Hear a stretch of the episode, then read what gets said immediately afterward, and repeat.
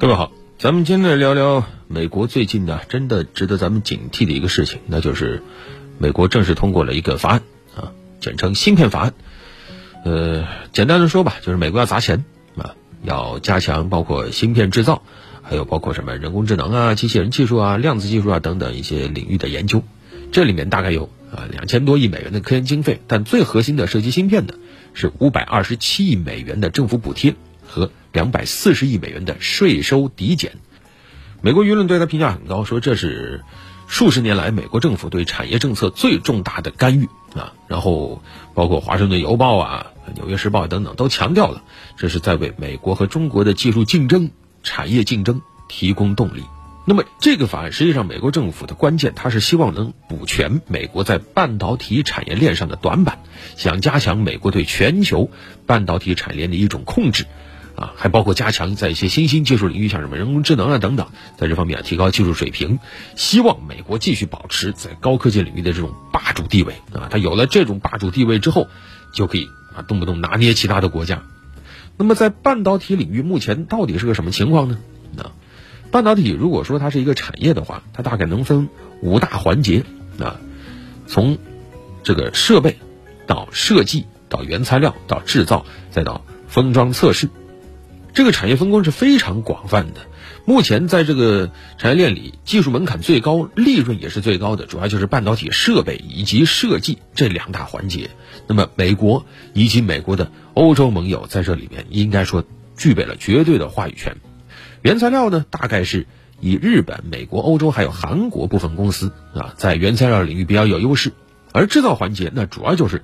咱们国家的台湾省还有这个韩国在制造环节。有比较大的优势，而封装测试那彻底就是咱们国家了啊，包括大陆地区和台湾地区。那么这种现状呢，美国就觉得不太好，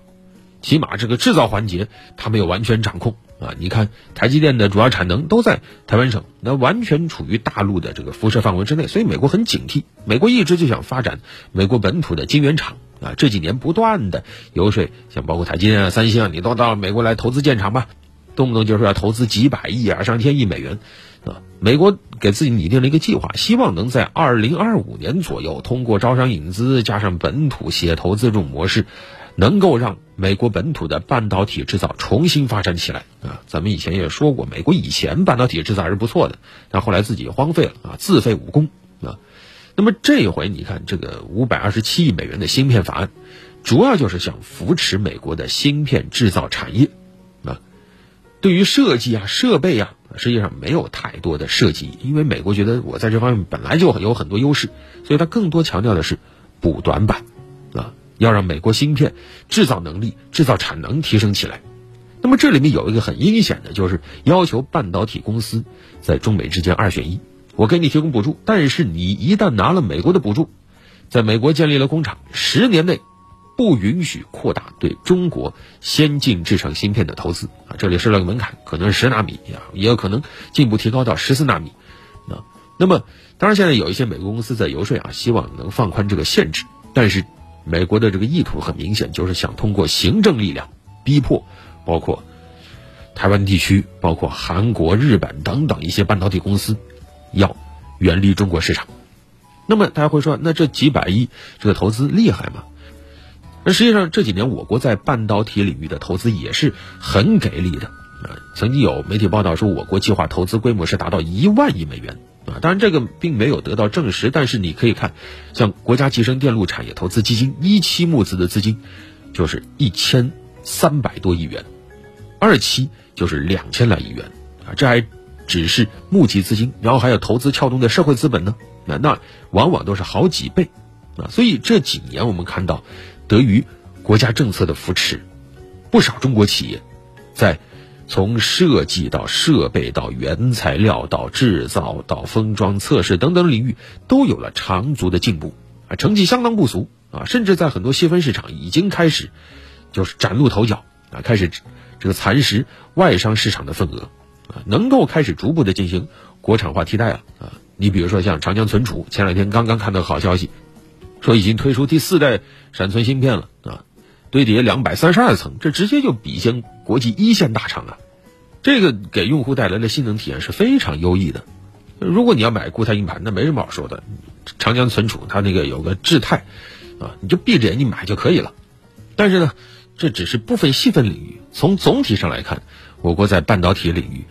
刚才说的这么多环节，你加在一起，还是有不小的差距的。但是我们说，这些差距它实际上是因为过去的这种投入以及时间，啊，那么一旦我们投入追上了，剩下的就是时间问题。我们缺的只是过去缺了独立自主的决心。